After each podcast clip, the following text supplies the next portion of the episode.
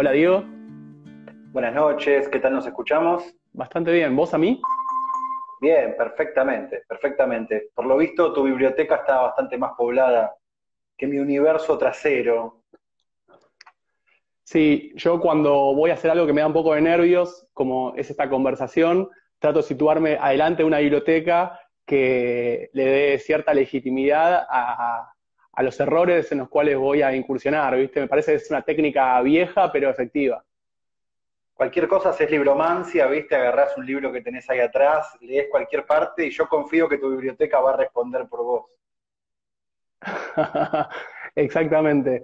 Bueno, mientras ahí eh, hacemos una mini previa, mientras se va sumando eh, la gente al vivo, eh, voy a contarles un poco eh, el, espíritu de este ciclo que empieza hoy con la presencia de Dios Clear, que se llama Conversaciones.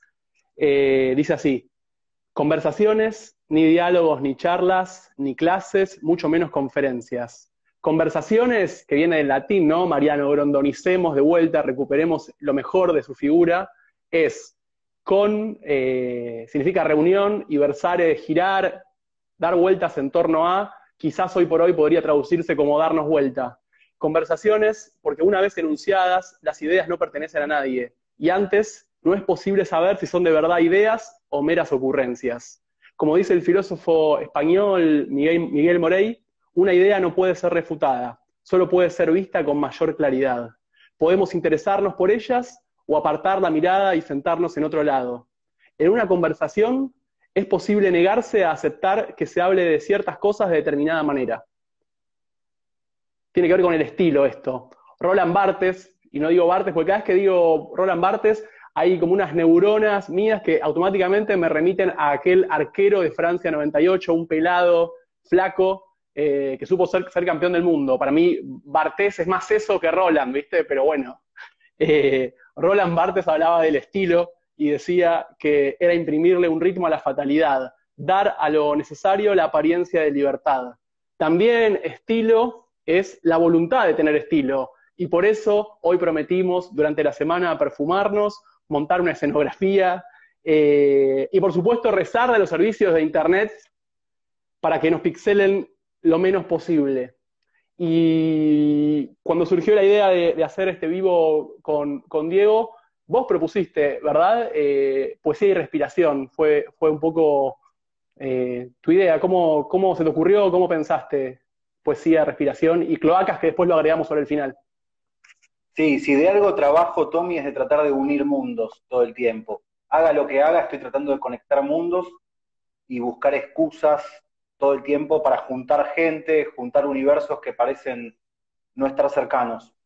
Entonces, eh, cuando empecé a retomar con vos un vínculo, una conversación que lleva años, eh, que viene de muchos años, de mucha amistad unida también a la poesía, sobre todo conectados por la escritura, por la poesía, dije, bueno, ¿de qué manera podemos unir mundos que tiene que ver con este universo de los lives de Instagram en la pandemia, con el amor por la escritura, el amor por la lectura y otros temas de interés que vengo teniendo en el último tiempo? Y un tema de interés y de investigación que vengo teniendo en el último tiempo, de manera bastante amateur y bastante chanta, también hay que decirlo, es el Qigong, una práctica oriental que es una suerte de meditación en movimiento, eh, que desde hace años me vengo instruyendo vagamente en el asunto. El típico voy una clase por semana, pienso muchas cosas cuando termina, eh, junto temas para hablar con vos en los fatales pero jamás me transformaré en un maestro Shaolin ni llegaré a la iluminación porque poco me interesa, digamos, llegar ahí, ¿no? Este, pero bueno, quería unir un poco esos universos, digamos, porque siempre creí que la escritura está íntimamente relacionada a los modos de respirar. En esta conversación vamos a ir pensando un poco la relación entre escritura y respiración, entre escritura y puntuación también. Este, después vinieron las cloacas, claramente porque no queríamos que nadie entre con intenciones de encontrarse aquí con Indra Devi, ni mucho menos. Eh, vos tenés una biblioteca que te queda muy linda y yo tengo todo un universo de cosas que no se ven a mi alrededor. Eh, yo no cumplí con tener un lindo fondo, con ni con el peinado, ni el perfume, ni mucho menos. eh, pero de hecho estoy sosteniendo en este momento mi teléfono con una botella de lavandina y tengo una lata de cerveza a mi izquierda que no es de las marcas más caras. Así que la cloaca, digamos, es innegable y tenía que ingresar a este universo para que no estemos ahí creyendo que iban a encontrar con dos monjes jabolins, ¿no? Espectacular, sí, totalmente. Eh, para quienes no conocen a la persona que está hablando, que es Diego Clear, eh, podríamos contar algunas de, sus andanzas. Eh, para empezar, yo a Diego lo conocí por, por Esteban Kreiser, que es un conspicuo hincha de Atlanta, allá por mis 17, 18 años. No se preocupen, oyentes o visualizadores del, View, no va a ser este un Instagram de, que busque la autorreferencia, pero para presentarlo a Diego me parece inevitable hablar de Esteban, eh, de que él me dijo, yo tenía 18, 19, 18 años y me decía, hay alguien que, quiere dar talleres literarios, alguien que está muy metido, y yo me digo que Esteban es una persona en la cual uno tiende a confiar, tiene algo en el tono de voz, algo en su manera de hablar que, es, que es persuasivo, ¿viste? Lo es en la popular y lo es en una charla mano a mano. Y él me habló de Diego, y bueno, me dijo que caí sin conocerlo en una casa ahí por la calle Lineo, en Paternal, y, para mí fue descubrir un, mundo. Fue mi primer contacto con, la poesía, un contacto que iba a ser suspendido después durante largos años por una experiencia eh, particular que es la militancia política, ¿no? La militancia política consumió casi 10 años de mi vida, casi una vida entera, ¿no? el otro día escuchaba a este, a este psiquiatra chileno, ¿no? Que es Claudio Naranjo, no sé si lo tenés, Diego, que él habla de, que uno para seguir viviendo necesita morir varias veces, ¿no? Eh, y yo pienso ahí en una muerte simbólica. Fueron 10 años de política. Cuando entré en esa crisis post-política, post-2015, cuando ganó las elecciones Macri y viví una campaña adentro del peronismo, una campaña que fue siniestra y dejó muchos heridos, yo soy uno de ellos, eh, pensé que era lo que me hacía feliz antes de iniciar todo ese trip vinculado a la, militancia. Y me acordé automáticamente de ese taller en la, en la calle Lineo y de, la poesía que compartía Diego. Eh, así que bueno, él es eh, mi primer maestro Así que por eso es un lujo también tenerlo en, este, en esta primera edición del ciclo de conversaciones de los fatales. Algo más, bueno, Diego es poeta, escribió 28 días y un libro que tiene un gran nombre, un gran título que es Y claro que dolerá, eh, por todas las libertades, que es la biografía de la banda Arbolito, y la historia de las manos de Felipe, que de las manos de Filippi, que si no me equivoco está por salir, ¿verdad? Sí, está el Gourmet Musical, la mejor editorial de libros de música trabajando en juntar una moneda para poder hacerlo, posiblemente vea la luz primero en ebook y en algún momento llegará el papel.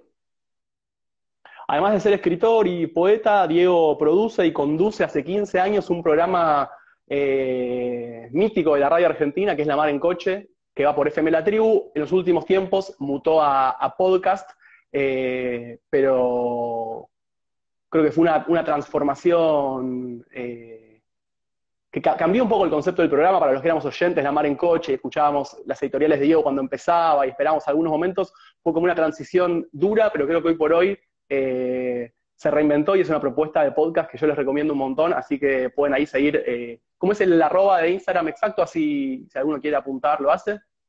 Arroba marencoche 887. Eh, sí, tomen lápiz y papel porque me parece que en la conversación van a aparecer unos cuantos nombres propios que vale la pena después ir a investigar. Sí, y bueno, Diego también da talleres de radio en la cárcel, en escuelas y también integra la editorial Tinta Limón. Así que eso a grandes rasgos, ¿no?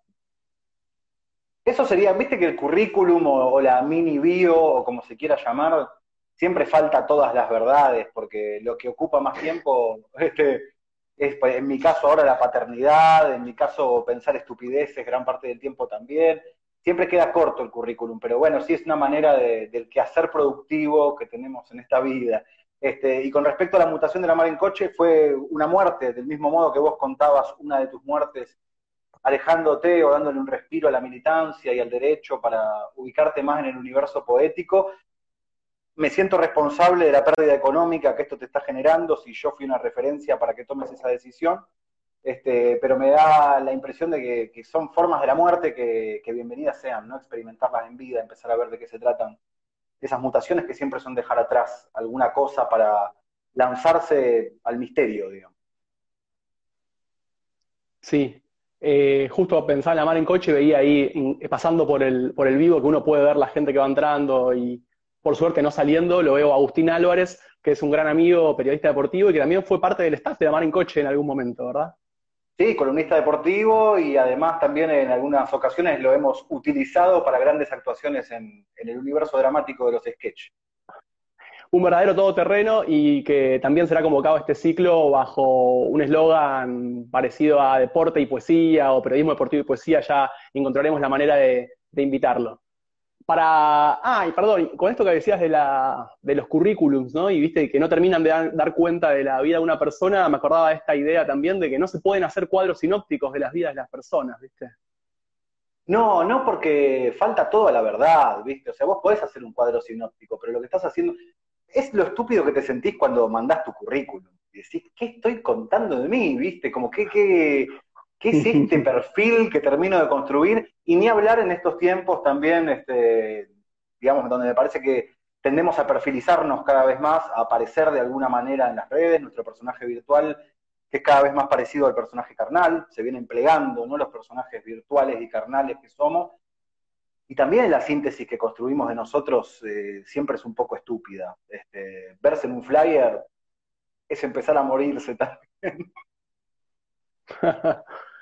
Sí, eh, Hernán Manoli habla en un libro, está buenísimo, que es El amor por la literatura en tiempos de algoritmo, un libro que salió recién, que lo sacó Editorial Crisis. Habla un poco de la, obligación que tenemos los escritores de no solamente de escribir una obra, sino de, difundirnos, de generar carisma, dice él, lo cual puede ser una empresa en la cual uno tiene grandes chances de quedar como un imbécil. Así que bueno, acá una experiencia más ligada a, esa necesidad, a esa búsqueda. Eh, ¿Qué te iba a decir? Em, son tiempos muy extraños, eh, son tiempos difíciles, ¿por qué no decirlo? Una vez más, eh, me acordaba con los chicos del taller de, poesía de los fatales, que ahora estoy dando unos talleres, eh, justo recuperábamos a viejos autores, ¿viste? Navegamos un poco por, Whitman, por, William Blake, a pesar de que yo soy un fanático buscador de la literatura y la poesía contemporánea, no sé por qué eh, este extraño mundo me hizo volver a, poetas eh, anteriores, quizás algunos poetas que vivieron guerras, que vivieron momentos más extraños de la humanidad, a ver, a ver qué dijeron. Me encontré con Oscar Wilde, que tiene una frase muy linda que dice, aún con los pies en el barro podemos ver las estrellas. Eh, y de verdad que sí, en este momento a mí la poesía me, está, me está salvando las papas, ¿no? Aparece como ese, como ese libero que cuando uno cree que ya no, no tiene más chance que dar en el gol, aparece y se barre o hace un full que lo expulsan, pero bueno, evita el gol. La poesía me está funcionando en, esos términos y en esa búsqueda poética y en estar todo el tiempo buscando poesía, aparte de, de Wild, que es un clásico, me encontré con un poema tuyo, y eso también hizo que, volvamos a, establecer como, este diálogo. Un poema que, que incluí en mi repertorio y que dice así, las palabras intentan definir lo que el universo manifiesta. Nuestra especie no sabe comunicar sin lastimar. Nos cuesta habitar el mundo, se nos pide demasiado a cambio de estar vivos no tenemos la suerte del jabalí. Nos tocó pensar, disertar, elegir, chocar, pagar, extrañar, mentir, resbalar. Apretamos los dientes, tosemos en la ducha, nos pica todo. Perdemos los nudillos en el repulgue de la mano. Llegamos tarde, imploramos remedios a la pava y clemencia a las agujas del reloj. Nos tocan los números, las obligaciones, Maradona y ese asunto de la terraza. No podemos vivir sin pastillas ni farol. Y sin embargo, salimos al mundo tan normales, tan limpios, tan café con leche. Tenemos una vida que mantener, pero solo deseamos ver una fogata consumiéndose en la nieve. Este poema es de tu primer libro, es el poema que abre el libro, y vos me decías algo cuando yo lo recuperaba y lo traía a la, oralidad y, y, a los fatales también, y la gente se volvió loca, como que mucha gente me preguntó por quién escribió eso, ¿viste? Se dio como algo algo de época, una necesidad de, que ese poema sea leído y sea escuchado. Y vos me decías, la fuerza de lo primero. ¿Qué querías decir con, esa expresión? Bueno, es el primer texto del primer libro que decidí publicar. No es mi primer escrito. nada, escribo de, chiquito y empezó un poco como tareas escolares también y demás, pero cuando uno decide que va a editar un libro, ese libro, si no me equivoco, es del año 2004, de 28 días, es el, repaso desde que empezaste a escribir o de toda tu vida hasta ese momento. Entonces empezás a editar toda tu vida. Y lo primero que tenés para decir después de todo eso, y encima cuando tenés, creo que en ese momento tenía 23 o 24 años, 24 tenía, ahora te voy a decir por qué me acordé la seña, cuál fue mi ayuda a memoria para saber que tenía 24. Em, cuando uno empieza a hacer ese compilado y decide salir a decir algo por primera vez, y el primero, viste, es el, cross a la mandíbula de Roberto Arlt, es la patada que, con la que tratás de decir todo. Hoy a mí ese texto me gusta, me parece exagerado, le, escucho eh, millones de referencias que en ese momento no sé si las tenía tan claras, pero ahora sí. Este, sé de dónde viene, ahora en ese momento por ahí no sabía de dónde venía cada una de las líneas, cada una de las cosas, pero la distancia me permite verlo con más claridad. Y la fuerza del primero es algo que yo lo veo, eh, en la literatura está, ¿no? En lo primero que se dice, un primer verso, un primer texto, una primera línea, de lo que sea. Y en la música lo siento muy claramente. Toda la música con la que me eduqué, en, digamos, en esa misma edad de este primer libro, o un poco antes, desde los 15, 16 años, cuando empecé a decidir mi identidad musical y a, y a decidir mis discos, todas las bandas que me gustaban, viste, era patada a la mandíbula en el primer tema. A mí me gustaba el hardcore, como el hardcore latino, digamos. Este, de hecho, decís la patada, de San Camaleón, ¿no? La patada. Bueno, el primer disco de San Camaleón, que fue la banda de referencia para nuestras juventudes, arrancaba con la patada. El primer disco editado en estudio, todo después de unos demos y unos intentos y unas cosas. El primer disco arranca con la canción La Patada, canción que hoy escucha mi hijo de dos años y le encanta, por ejemplo. Eh, Árbol, otra banda referencial de ese momento, eh, arrancaba su primer disco con Ciento, otro tema que también era tremendo, que terminaba con un recitado maravilloso que yo lo sabía de memoria, lo aprendía, lo escribía en las carpetas, ¿no? En el borde de las carpetas me pasaba escribiendo esos versos. Claro, porque uno no se formó con Oscar Wilde, digamos. O sea, si bien uno puede remontarse a qué le leían sus viejos, qué libros daban vueltas en las bibliotecas y cobolches de nuestras casas, en las decisiones de uno fue el rock, no fue la poesía. Este, y ahí me parece que la fuerza del primero a mí me viene más del rock que de la, que de la poesía o de la escritura, ¿no? Yo te decía el otro día Catupecu Machu también, que esperaba que salga Dale, el primer disco de Catupecu, el disco negro de los tres monitos, ¿viste? Y claro, Me, iba, me iba ahí a Villa del Parque a esperar que... ¿no? de, mucha mochila de ese disco, mochila rodeada de inscripciones con, con liquid paper. Una práctica de, época también, ¿no? Esa, esa fijación por, por, adornar el, contorno de la mochila con, frases que iban desde el fútbol hasta declaraciones de amor a compañeritas, un universo poético también. Sí, hermoso, hermoso. Esas carpetas yo las guardo todavía porque me gusta. Me da una vergüenza tremenda, ¿no? Cada vez que veo qué escribía en los márgenes, los dibujitos que hacía, todas las pavadas. Este, pero bueno, sí, me, me, me encantaba eso. Y la fuerza del primero, bueno, eh, Catupecu, ese disco tan esperado para mí en ese momento, ponerle que arrancaba con todo pasa, todo queda, me volvía loco, ¿viste? O sea, me encerraba en mi pieza adolescente, uno pensaba que estaba en un acto íntimo, pero sus padres escuchaban lo que ocurría en ese cuadro, digamos, en ese cuarto, este, y, me saltaba de la cama marinera, ¿viste? Hacía mis recitales ahí, este, con la fuerza del primero, con, con, ese impacto. Y me parece que ese texto que acabas de compartir, que yo le tengo cariño, este, me parece que tiene esa, fuerza. Y ese remate, además, cuando te decía lo de las referencias, ¿no? Viste que en un momento dice ese asunto de la terraza. Eh, ahí hay una referencia que. ahí conocí la música de Lisandro Aristimuño, por ejemplo, y lo conocí a él. Fue mi primer año eh, conduciendo la mar en coche en la tribu. de hecho, este, la presentación de ese libro fue con Lisandro en cancha. Claro, tocó Lisandro en la presentación de ese libro, que no nos conocíamos mucho. Yo me jugué a invitarlo y él se vino. Eh, vino con Nora Lezano, este, la fotógrafa Nora Lezano que lo acompañó y de repente cayeron, yo me sentía, escuchame, ya estaba, estaba en la pomada del indie, este, presentando mi libro en ese contexto. Este, pero bueno, ese asunto, de la ese asunto de la terraza que dice ahí ese texto, es no solo una especie de reminiscencia de ese asunto de la ventana al disco de Lisandro, sino que también lo que descubrí es que de dónde sacó esa frase Lisandro para titular su libro, que es de los nueve cuentos de Salinger.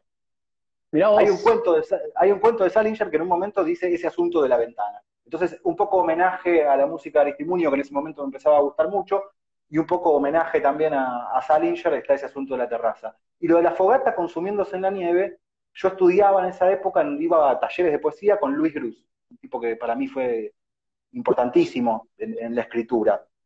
Y con Luis vimos la película, leímos Solaris de Stanislav Lem y vimos la película. Y en la película había un plano que duraba, hablando de silencio, ya nos vamos metiendo en el asunto, Tommy, un plano de una fogata consumiéndose en la nieve que duraba, no sé, 17 minutos, no sé cuánto duraba el cine soviético. Este, y esa fogata consumiéndose en la nieve, a mí me pareció maravillosa, ¿viste? Sí. Eh, no, te decía que hoy, hoy con un plano así, viste, mandás 20 WhatsApps, tuiteás, eh, se hace difícil. Yo el otro día quise ver eh, Nostalgia de Nostalgia de Tarkovsky, creo que es. Sí. Es aquella película, bueno, sí, y perdí, perdí contra, perdí contra el celular. La imagen de esa fogata, solo deseamos eh, ver una fogata consumiéndose en la nieve, que claro, yo cuando memorizaba el poema para hacerlo en poesía en tu sofá, sabes que me salía automáticamente, solo queremos ver una fogata consumiéndose en la nieve, y me daba cuenta que, el deseamos cambiaba totalmente la, línea, ¿no? que le, daba, le daba una impronta diferente. Entonces luché un poco, porque a veces uno cuando va memorizando eh, un texto, eh, la mente se le, va para, se le va para un lado, se le va para el queremos, y el deseamos es, mucho más potente y es un gran, es un gran cierre para, para ese poema. Eh, sí, pueden dar, dar ese cambio. Igual van los dos igual, ¿eh? Va tanto el queremos como el deseamos, van bien. Viste que el deseo ahora adquirió como una cosa mucho más así de, la militancia del deseo, con los movimientos feministas y demás, y me parece que hoy se asociaría el deseamos mucho más a eso, ¿no? El queremos también va. Eh, cuando pensaba en, conversaciones, eh, un poco la idea de conversaciones, a mí me la trae un programa chileno que no sé si viste, que se llama La Belleza del Pensar, que es un programa que conduce un tipo que se llama Cristian Warken, que es un poeta eh, chileno, también es, creo que filósofo, si no me equivoco, y él tiene como las mejores entrevistas, el mejor YouTube es La Belleza del Pensar, viste que uno, el algoritmo a uno le va, le va proponiendo cosas, y a mí La Belleza del Pensar, gracias a Dios, me aparece una y otra vez, la mejor entrevista a Bolaño está en La Belleza del Pensar, hay una gran entrevista a Saramago, la mejor entrevista a Jorge Taylor, poeta que conocí gracias a vos, con un poema hermosísimo que nos, acercaste en aquel taller y que yo le di a mis alumnos eh, en este taller que estoy dando yo, que es Carta Mariana, un poema bellísimo de Jorge Taylor que a mí me partió la cabeza en su momento, eh, y resiste el paso del tiempo. Cristian Warken también habla con, con Jorge Taylor eh, en ese programa que se llama La Belleza del Pensar, y yo me apunté algo por acá, que Cristian lee un poema de Taylor que cierra así, dice, me despido de estos poemas, palabras, un poco de aire movido por los labios, palabras, para ocultar lo único verdadero, que respiramos y que dejamos de respirar.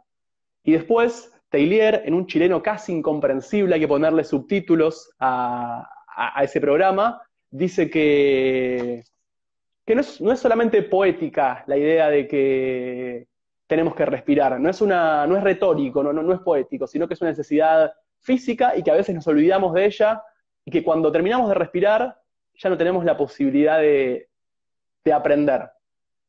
¿Cómo pensás eh, o qué te, genera, qué te genera esto? También sabiendo que, que sos lector de Taylor eh, que has, eh, transitado sus nostalgias. Yo justo hablaba de nostalgia ahora, fue una casualidad, pero es un poeta nostálgico, la poesía lárica chilena, la preservación de una aldea que te salve del mundo. Bueno, la propuesta de Taylor es una propuesta muy concreta dentro de la tradición poética chilena. Respiración, nostalgia, Taylor, lo que quieras, por donde quieras entrar. Bueno, sí, eh, de, de, todo eso nos juntamos un poco a charlar, Tommy. Este, lo primero que a mí me parece interesante para pensar la respiración es antes definir la primera palabra que nos convocó a esta conversación, y es poesía. Porque a mí no me interesa para nada la poesía como género. Eh, obvio que me gusta, obvio que la escribo, pero no es, no es eso a lo que, a lo que vengo, digamos. Este, no me interesa pensar tal poeta, la obra de tal poeta, eh, eh, el poema como núcleo de lo que se está hablando. El poema es resultado de una manera de vivir. Entonces, poesía, vamos a decirle, a un pulso vital, a una manera de andar en el mundo. El poema es la consecuencia de esa manera de, de andar el mundo. Entonces, en algún momento lo que uno anhela es abrir la mano para que el poema esté, que nuestra vida sea lo suficientemente contundente como para que con abrir la mano el poema esté. Y creo que todos tenemos atisbos de que eso ocurre en algún momento de nuestra vida. Creo que cuando uno decide que un poema, un texto, lo que sea, es publicable, o nos dan ganas de separarlo del otro montón de papeles que tenemos, o guardarlo en la computadora en una carpeta que no es la de los garabatos, sino la de los textos que pasan a la final, es porque ahí pasó algo con el pulso, ahí pasó algo con el pulso vital, digamos, ¿no? Entonces, vamos a decirle poesía primero a la manera en la cual intentamos vivir, a un ritmo. ¿Estarías de acuerdo entonces con eh, quizás lo, que dice Juan L., ¿no? Que dice que, la poesía, la verdadera poesía es la poesía que se vive, la anterior a su expresión. Una idea de que poeta es el que percibe, quizás. Sí, pero hay que estar vivo para saberlo, digamos, ¿no? O sea, si uno no está lo suficientemente enfocado para saber que hay vida en determinado lugar o dónde está lo importante, digamos, para, destacar, para decir, me lo llevo al papel, podemos mirar el universo a nuestro alrededor y que no pase absolutamente nada. La cosa es tener la existencia lo suficientemente preparada, permeable a los entornos para ver alrededor cosas vitales, porque si no es un amontonamiento de imágenes, digamos, ¿no? Uno puede describir imágenes ilimitadamente. Para mí ahí me pongo otra vez la camiseta del rock y digo, este, como divididos, no es poesía ver la sangre, ver la carne transpirar, ¿no? Este, me parece que no, no pasa tanto por el hecho de, ah, sí, todo es poesía y, solo hay que describirlo. Uno tiene que tener una vida lo suficientemente interesante para que tus ojos puedan este, transformar ese cotidiano en algo poético. Entonces, poesía como ritmo, poesía como desafío vital, poesía de cómo estamos eh, transitando y viviendo. No como, no como género, sino como modo de andar, insisto en esto. Entonces, sí, sí, entiendo, pero claro, eh, entiendo lo que decís. ¿Cómo ves? Eh, digo, pero de todas maneras vos no, estás pensando en, reducir a la poesía a la escritura de versos, de todos modos, entiendo. La poesía sería algo más amplio, sería más amplio que la escritura de versos. Incluso podríamos pensar en la poesía inyectada en la prosa, la poesía inyectada en eh, un modo de vida poético. ¿Podríamos pensar tal cosa? La poesía es el fiambrero de la vuelta de mi casa cuando me mira de frente, agarra un cuchillo grande, pone la horma arriba del mostrador y vos le decís 250 y el tipo no mira la horma ni el cuchillo en ningún momento, se te queda mirando todo el tiempo y clac, te corta 250 gramos exactos. Yo ahí puedo ver poesía, ahí puedo ver poema. El verso es la consecuencia. Pasemos a la metáfora futbolística, después de varias metáforas roqueras y almaceneras. Viste que está la famosa de Menotti de el gol es un pase a la red, ¿no? Sí, claro. Yo creo que de alguna manera, eh, o sea, el gol es consecuencia de una sucesión de pases que estuvieron bien. Hubo un montón de gente que se acompasó con el pasto, con sus pies, con la pelota, tuki, tuki, tuki, pase la red. Una consecuencia más de una buena composición colectiva. ¿sí? Eso es gol según Menotti.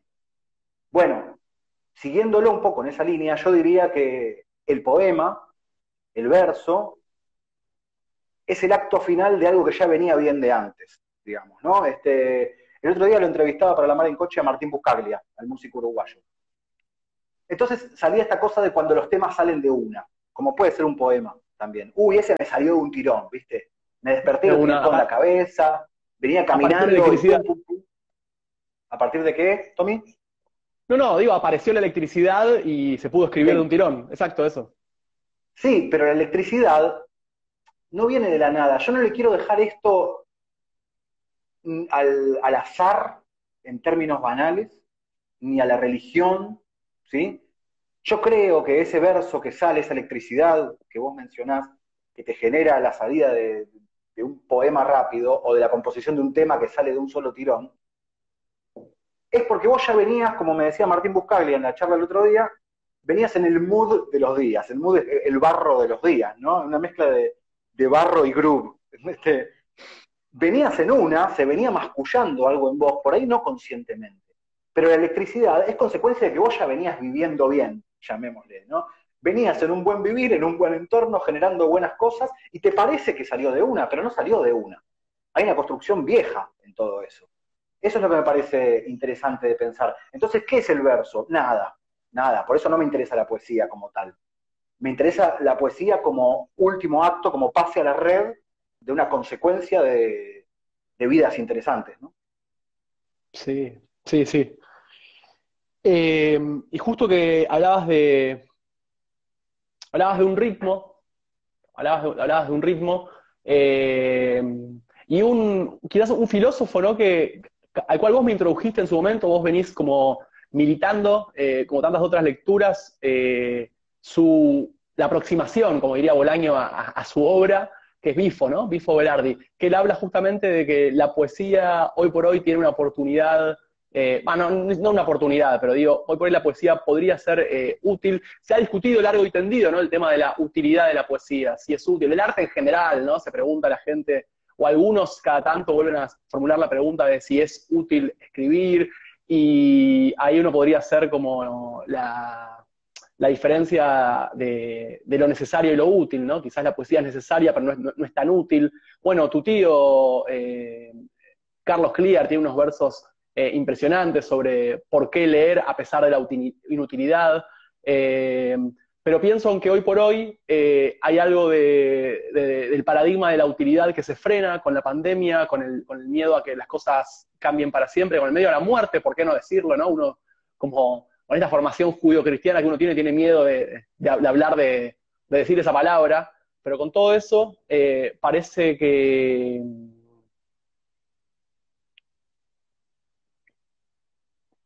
que la poesía se vuelve necesaria, ¿viste? Eh, en la cotidianeidad, en la cotidianeidad estás tan atrás del, del concepto de utilidad que la poesía te queda en un segundo lugar. Hoy por hoy, que hay como un freno, ¿no? Se frenan las cosas. De hecho, hay un, freno concreto y literal a la, a la, utilidad, a la productividad. La poesía parece como algo necesario. Como decía ese personaje de Mafalda, no me acuerdo cuál era, ¿no? Que decía que lo urgente no está, pero importante, ¿no?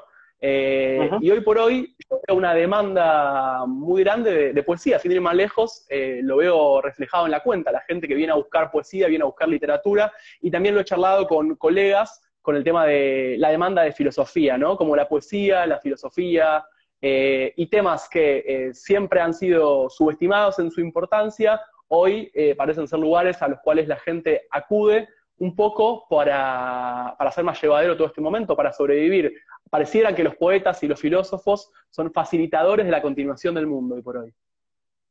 Sí, me parece que hay una intención de estar eh, queriendo entender qué pasa después de que fracasó el ritmo al que veníamos, ¿no? O sea, se soltaron todos los patines a los cuales estábamos agarrados, a todos los ritmos de lo que creíamos importante, trabajo, relaciones, maneras de andar la ciudad, no se puede nada de eso. Entonces, bueno, este, me parece que sí, que, que hay una cantidad de gente como me dijo mi hermano alguna vez, que toda la vida estuvo diciendo, eh, hoy es 12 de mayo, hoy es 12 de mayo de 2020, hoy es 12 de mayo de 2020, y un día es 12 de mayo de 2020 y hay que escucharlos.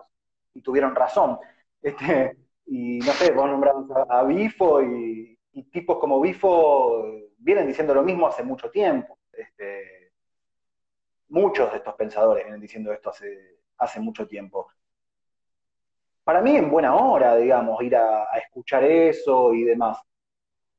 Pensar en todo caso, ¿qué hace uno con eso? Siempre es la, gran temática, no entrarle como consumo cultural, porque si lo que vamos a hacer es, porque la obligación de época en nuestros entornos socioculturales es saber de qué habla Bifo, me, me cuelo un bifo para entender de qué está hablando, no pasa nada. La cosa es respirar con ese material que, nos resulta interesante, digamos, resonar con ese material, acompasarse con eso y ver si te emociona, ver si te genera sentido, si te genera sentimientos eh, brutales como rabia, como lo que sea. Y ahí se pone interesante, no, no como tal, digamos.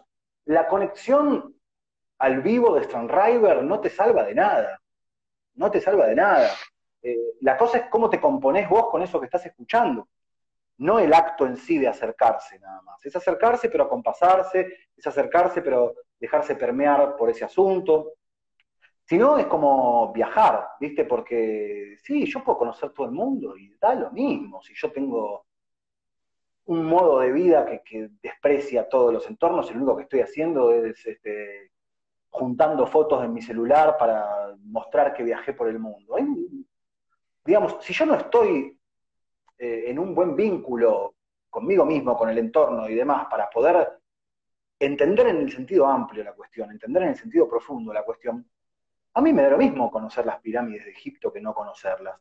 Y ahí me meto un poco en el, asunto de, la respiración, Tommy, porque yo creo que cuando uno se puede adentrar un poco en la respiración, inhalación y exhalación, ¿no? Inhalación, crezco hacia el cielo, me lleno, dejo que ingrese. Exhalación, saco lo que no va y otras cosas se van quedando en mi cuerpo. Ese sistema de, inhalar y exhalar, de suspender y sedimentar, en los términos del chikung que citaba antes, suspendo el mundo, sedimento en el mundo, ese es el movimiento de la respiración. Fíjate si no tiene que ver con la puntuación, ¿no? O con la oralidad, con la poesía oral, con los modos de decir. Respiración igual silencio porque necesitamos reunir aire de nuevo para volver a decir con mayor clemencia, porque una vez que inhalamos, juntamos la fuerza para rematar, para clavar el cuchillo del almacenero otra vez, ¿no? O sea, mi almacenero lo que hace es inhalar, sostenerme la mirada y exhalar para cortar. Ese sería como el, el movimiento en un punto de la respiración. Y a lo que iba con la importancia de conectarse con ese respirar, con ese suspender el mundo, sedimentar en el mundo, es que cuando uno empieza a recorrer con la respiración ciertos mapas del cuerpo y deja que afloren sensaciones primitivas y deja que afloren sentimientos, recuerdos que uno ni sabía que tenía, este, cuando uno sabe cómo empezar a llevar el aire, yo lo sé de manera muy amateur, insisto con esto, pero ¿cómo hago para llevar el aire a la yema de mi dedo índice izquierdo? ¿Cómo hago para sentir que mis plantas de los pies eh, están enraizando en la tierra? cuando uno empieza a hacer ese ejercicio, a conocer ese mapa interno, que es el mapa también del universo, no somos otra cosa que una expresión molecular de ese universo, te das cuenta que no necesitas ir a ningún lado. O sea, las empresas de turismo, Tommy, van a quebrar por la pandemia, si no quebraron ya. Pero también van a quebrar en algún momento si aprendemos estos sistemas de respiración. ¿Por qué tanto para recorrer sin ir a ningún lado? ¿qué, voy a gastar plata en ir a ver las pirámides de Egipto? No tiene ningún sentido. Este, en todo caso, bueno, me voy a un lugar donde no haya tantas eh, paredes alrededor, pero me puedo ir a Chascomún, no necesito tanta cosa. Este, con despejar un poco la, urbanidad en algunos momentos ya está bien. ¿no? Me parece que hay que pensar la vida en cierta sustentabilidad ya a esta altura del fracaso este sistema mundo al que estamos yendo. Entonces, la respiración permite conocer una cantidad de universos que yo digo, no, no, no hace falta ir a ningún lado, ni conectarse con Bifo, ni, o sea, sí, está buenísimo, pero no hace falta ni leer Bifo, ni, ni hace falta River, ni hace falta la poesía, ni nada. Creo que uno en esa respiración se conecta después con todo ese otro universo de otra manera, en todo caso. Ahí voy a Bifo una vez que tengo cierta relación con la respiración. Total, ¿sabes que pensaba en... Bueno, primero estoy fascinado con la imagen del fiambrero del almacenero, ¿viste? Eso me, me parece muy lindo. Eh, un saludo a Víctor. eh, pensaba en Duchamp, ¿viste? Que él decía que más que un artista era un gran respirador. Eh, el otro día leía algunas cosas de él que tiene un concepto interesante que es el, ¿viste? el, infraleve, que, me, lo, me, lo, trajo a colación un alumno del taller que labura, ¿viste? Con, es artista plástico y también es poeta y labura como los puentes entre una disciplina y la otra y ahí en esos cruces suele aparecer la potencia, ¿viste? Y me hablaba de infraleve, que yo no sabía lo que era, y él me explicaba que era, por ejemplo, ahora yo estoy sentado en la silla y aparece un calor en el asiento, casi imperceptible, pero ahí está. O cuando yo si fumo un cigarrillo ahora y exhalo el aire, va a tener el olor a tabaco y también va a tener el olor a mi propia lengua y a mi propia cavidad bucal son, o por ejemplo, el, leve sonido que se genera en mi yoguineta que no me saco desde que empezó la cuarentena, ¿no? Porque tengo grandotas y se genera ahí como un silbido.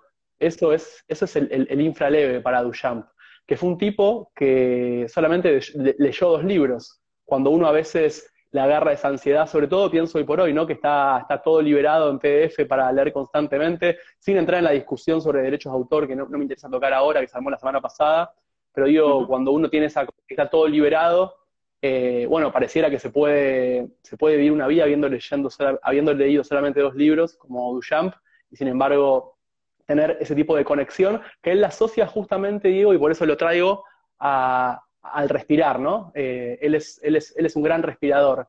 Y también pienso en los que venimos, bueno, vos, yo, no venimos de familias eh, de, de yogis, ni familias de, digamos, de personas que hayan eh, estado en Satori durante un largo rato, sino que son familias más bien progresistas, podemos decirlo de alguna manera, profesionales, digamos, en mayor o menor medida, gente de la clase media porteña, ¿no? Ese, gran sujeto social que, aparece una y otra vez generando estragos.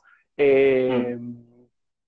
Entramos quizás a prácticas que tienen más que ver con la respiración, en tu caso el chikun, yo me metí mucho con yoga en los últimos tiempos, ahora lo dejé, pero la verdad que fue un momento revelador en mi vida y es increíble cómo la respiración tiene efectos eh, muy, muy identificables en, cómo se siente uno, en el humor, en la concentración, en un montón de cuestiones. Y por eso es muy loco también cuando uno, sin sobreestimar la, respiración, pero digo, cuando uno está escribiendo y empieza a respirar, eh, se puede escribir de otra manera. Cuando uno lee y estar respirando, y no solamente respirando, yo voy más por, por, por Krishnamurti, ¿no? que él habla de la percepción unitaria, que tiene que ver con sentir el peso del cuerpo, sentir la fuerza de gravedad, estamos siendo atraídos hacia abajo, estamos respirando, también estamos escuchando todos los sonidos que nos rodean, estamos viendo todo el campo visual, tiene que ver con una percepción total, ¿no? Como usar los cinco sentidos y sobre todo sentir el peso del cuerpo. Y también, claro,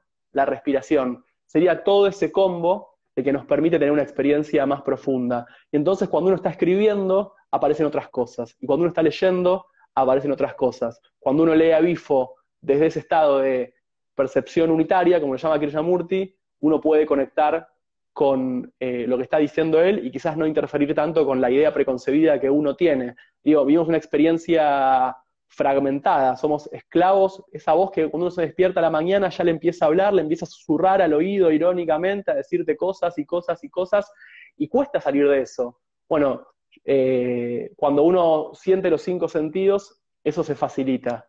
Y pienso también, eh, por vincularlo con un autor que me trajiste vos y que ahora todo el mundo conoce, que es Fabián Casas, ¿no? Eh, yo me acuerdo cuando en esa casa Lideo que antes mencionábamos, también eh, nos compartiste los Lemmings, que fue para mí un antes y un después, total, en mi manera de entender la literatura, ¿no? Quiebre impresionante. Y él habla, viste que él habla de... Sí, perdón, no, decime y después te, continúo con, lo que decía Fabián, pero me interesa. No, eh, que a mí una cosa que me interesa de la respiración, eh, no conozco mucho de, de Krishnamurti, eh, puedo entenderlo de los cinco sentidos presentes, incluso para que aparezca como una especie de sexto, ¿no? Este, que es una especie de percepción de que hay algo más que, lo que somos eh, corpóreamente. Pero a mí lo que más me interesa de la respiración no es alcanzar una suerte de, como decías, de, Satori o de, de, mente en blanco, como se suele decir, de iluminación, ese camino de la iluminación. Me interesa muy poco eso, por eso le metimos cloacas a esta charla, ¿viste?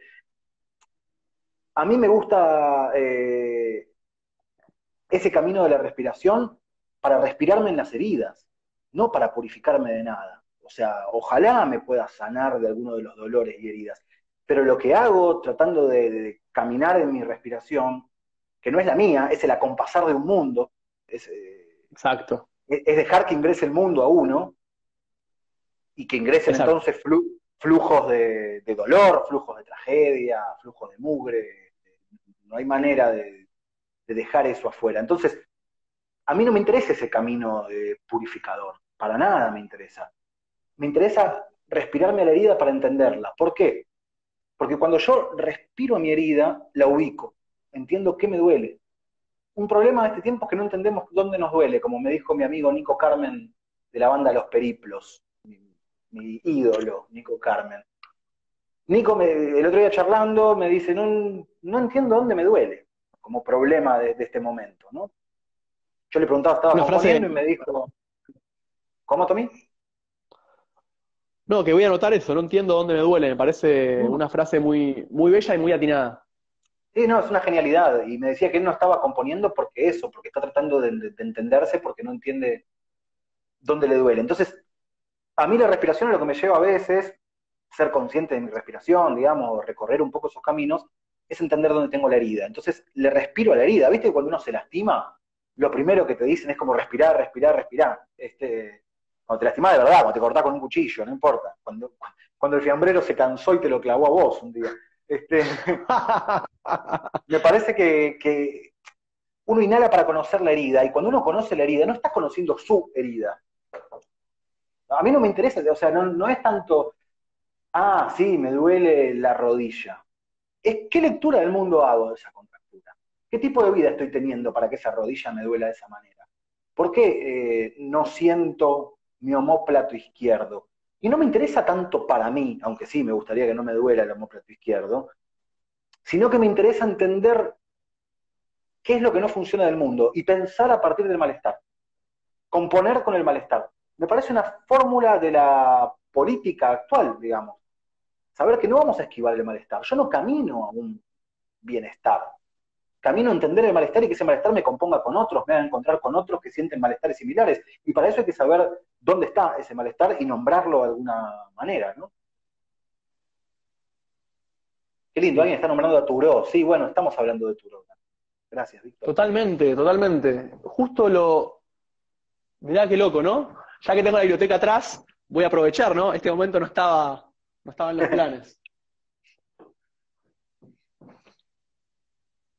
Por acá tengo una vida sin principios de, de Turó, que, es, eh, que, es, tal cual lo que, lo que están diciendo por ahí. Y acá también hay otro librito muy, muy hermoso de Edgar Scott, que es eh, Caminantes, ¿no? Que es una guía de flaners, paseantes, vagabundos y peregrinos.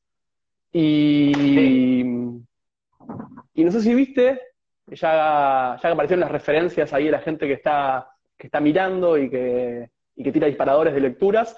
Salió un libro hace poco que se llama Una guía en el arte de perderse, de Rebeca Solnit, que es un libro y que ¿no? agarra como disparador una frase de un filósofo presocrático, que es Menón, que dice algo así como, cómo voy a emprender la búsqueda de lo que es, de aquello cuya naturaleza desconozco, ¿no? Que es una frase de un presocrático pero que se resignifica totalmente hoy por hoy. Y en el libro también asoma un poco la referencia de, Walter Benjamin y esa idea de que perderse puede ser un acto premeditado, ¿no? Que, en, el perderse, el, perderse implica misterio, implica oscuridad, implica lo desconocido. Solo en el perderse aparece la, la vitalidad, del estar presente en serio, ¿viste? Sí, pero no es una experiencia grata, ¿eh? Yo esto esto me gustaría aclarar para quienes están en sus hogares en este momento. Este, perderse, respirar a la herida y descubrirla, eh, no es una experiencia grata. Sostenerse en, la pérdida, sostenerse en la fragilidad, no está bueno, no está bueno. De hecho, no nos la bancamos. ¿Cuánto tiempo te quedas en un momento de fragilidad? No estoy hablando del regodeo ya patológico este, de gozar con el dolor. ¿no? No estoy hablando de eso. Eh, estoy diciendo que en los momentos de fragilidad te deja una persona con la que estuviste en pareja y vos escribís bastante sobre esos momentos de ruptura y lo haces muy bien, te posicionás en esa fragilidad. Este, pero ¿cuánto tiempo te quedas ahí? Nosotros vamos a agarrar todos los salvavidas que encontramos. Nadie deja pasar un salvavidas porque la fragilidad está buena para experimentar hasta dónde puede llegar el humano. Yo no me quedo ahí. Si pasa un salvavidas, lo agarro. Y si alguien me dice, Diego, estás hecho mierda porque te dejó una persona que, te gusta, eh, te invito a un viaje a, conocer las pirámides de Egipto, le digo que sí. Le digo que sí, voy, ahí voy a las pirámides. Este, porque nadie se queda, se quiere quedar ahí. Y el mundo está hecho, este mundo actual, el que está fracasando rotundamente, pero que seguimos, citando a Bifo, atrapados en su cadáver, nos está generando eso justamente. Todo el tiempo nos está diciendo, danos otra chance, danos otra chance. Encontrá tu nueva faceta eh, en los vivos de Instagram. Buscá si podés este, ahora. Eh, todas las herramientas son hermosas las que están generadas. O sea, yo no tenía Mercado Pago, pero ahora no, no puedo parar de pagar cosas con Mercado Pago, me parece hermoso eso. Entonces, ¿en qué fragilidad me voy a, me voy a quedar, viste? O sea, nadie se quiere quedar ahí. Lo que pasa es que... Total, total. Agarrar la oferta es seguir conduciendo el mundo a su fracaso. Si vos te volvés a subir a la oferta que aparece, que puede ser tapar con laburo, que puede ser eh, una relación que no está buena, pero que decís, bueno, dale, necesito... Eh, seguir sexualmente activo, entonces me meto con alguien aunque no pase nada, este, o, encuentro o encuentro que puedo ver un millón de películas y no sé qué, y que... O sea, todos vamos a tapar esa fragilidad y nadie se quiere quedar ahí, pero sería interesante, ¿eh? o sea, verla un poco más de cerca. Eh, viste que, bueno, otro que no estamos nombrando, pero que merece este, estar acá con nosotros sentado a nuestro lado es Gabo Ferro, ¿no? Este, la idea de, lo que te da terror te define mejor, digamos. ¿no? O sea, esta idea de que lo que te da terror te, define mejor me parece genial porque uno cuando se asusta se va, no te quedás a ver. ¿Quién se queda de cara al terror? Nadie. Pero bueno, es lo que nos define mejor. Entonces hay que ver cómo juntamos la fuerza para hacerlo. Y la respiración es algo que nos permite, ante el terror, acordarse que antes de huir, antes de escapar, antes de negarlo, tal vez podemos inhalar. Tal vez podemos inhalar para incorporar ese terror. Y ver qué pasa en ese momento de pánico, inhalar y, ver qué se queda con nosotros ahí, si logramos capturarlo y por ende asimilar lo que puede estar bueno de ese terror. Sabes que nos quedan solamente cinco minutos, por lo que estoy viendo acá en el reloj. Viste que digo de Instagram tiene este tiempo, tiene este tema de la, de la duración, que es una hora máxima, así que tenemos cinco minutos. Yo pensaba en, en Gabo Ferro, que se me apareció muchas veces durante esta cuarentena, ¿no? Eh, Gabo es, una, persona muy, una persona muy especial. Eh, Sabes que el año pasado me acordé mucho de vos y ni te escribí ni nada, digo, no, no, no sé. Pero me acordé mucho de vos, porque yo lo, vi a Gabo una vuelta en el CCC, entrevistado por vos, tirando unas consignas estrambóticas. Y el año pasado tuve la suerte de estar. Y Juancho. No estabas vos, vos, Juancho y un viejo, nadie más. sí, pero Gabo me contó que él tiene una historia de, lugares a donde no fue gente a verlo, que de hecho él hizo un recital en frente de Facultad de Medicina, no me acuerdo en qué año, no sé si una con la, con la banda anterior, ¿cómo era el nombre de la banda que él tenía de punk? Eh, Porco. Claro, con Porco que no lo fue a ver nadie, ¿viste? Facultad de Medicina, yo no lo fue a ver nadie, pero cayeron sobre la hora tres pibes. Mm. Entonces a esos tres pibes él les dijo, hasta el final de mi vida cada vez que ustedes quieran venir a un recital mío, yo les voy a invitar una entrada. Y uno de esos pibes me dice que es así, que él cada tanto lo va a ver a Gabo Ferro y que le dice, soy el que te fue a ver a Facultad de Medicina y que Gabo le separa la entrada, que lo va, lo va a ver. Pero bueno, cuando lo fui a ver a Gabo, que, eligió interpretar en, un cover a, Marosa Di Giorgio, eh, me acordé mucho de vos y me acordaba de Gabo de vuelta estos días, porque es un gran titulador, ¿no? Canciones que un hombre no debería cantar, y pensaba sobre todo en mañana no debería seguir siendo esto. Eh, otra, otra gran consigna. Eh, y nos quedan, qué sé yo, cuatro minutos para hablar de qué sigue siendo esto, o si va a seguir siendo esto, y aparece ahí la idea de, cloaca, que la pensamos eh, pizarniquianamente vía alcantarilla, que la pensamos, yo la pienso hoy en, en, Google Docs, porque naufrago en 20 Google Docs en los cuales estoy metido, entre proyectos, correcciones a alumnos y con mi maestro también. Eh, ¿Qué podemos decir de cloaca en tres minutos? Supongo que poco, pero ¿qué se te parece así a primera, a prima facie, como dirían los abogados? O sea, una parte del espíritu. Eh, la cloaca es el trasfondo innegable regional en el que estamos. Eh, lo voy a decir así, somos latinoamericanos. Entonces, este, el trasfondo cloacal es total en todo lo que hacemos. Nosotros decimos playa en un poema y nuestras playas no son las playas del pop latino. Eso es lo que hicieron de América Latina desde la industria. Las playas del pop latino que son hermosas. Nosotros vamos a la playa y pincha, hay viento, el agua es medio marrón, eh, preferimos no estar ahí de datos, ¿no? Este, querés leer y es incómodo. La cloaca es eso. La cloaca es que que, que, que abrís la puerta y es un quilombo, ¿entendés? Y tu casa es un quilombo, se rompen cosas, y ahora me aparecieron hormigas ahora en un lugar y siento que están haciendo un hormiguero abajo de, mi cama, ¿entendés? Abajo de mi pieza, abajo del piso estoy seguro que se está armando un hormiguero, y esa es la cloaca, lo innegable que aparece, que cuando estás en la playa viene un cangrejo y te muerde, ¿viste? A mí no me pasa como a, no sé, a David Bisbal. Este, a mí me, molesta todo, o sea, me, pincha todo, me pica todo. O sea, ahí el romanticismo, ¿viste? No, no, no tiene lugar en, nuestra vida. Eso es la cloaca. Eso es la cloaca. Eh, ese es el torbellino, digamos, de que las cosas nunca vienen bellas y nada más. Esto es por ahí lo último que me gustaría decir. Incluso lo bello en nuestros entornos, en nuestras vidas, en, nuestro, en la época que nos toca vivir, vienen torbellinos, no, no, no es un, sentimiento unívoco, no viene lo bello y listo. Viene bello turbio, viene el agua turbia, ¿viste? Vos prendés la canilla que es agua clara y sale turbia siempre. tiene arsénico. Tomamos agua con arsénico. Esa es la cloaca que se mete en la poesía, por más que queramos ser unos puristas. Y para cerrar, y me acuerdo también de, voy a citar a, creo que es a Paul Eluard o algún surrealista, pero que en realidad estoy citando a vos, porque esa frase me llega por vos. Hasta en el paraíso hay moscas. Sí, no sé si es de Paul Eluard o a mí me la dijo Luis Cruz, así que no es de nadie, ya fue. Poeta anónimo. Diego, eh, muchas gracias por estar en conversaciones, por ser el, primero. Para mí es un placer enorme poder volver a charlar con mi maestro.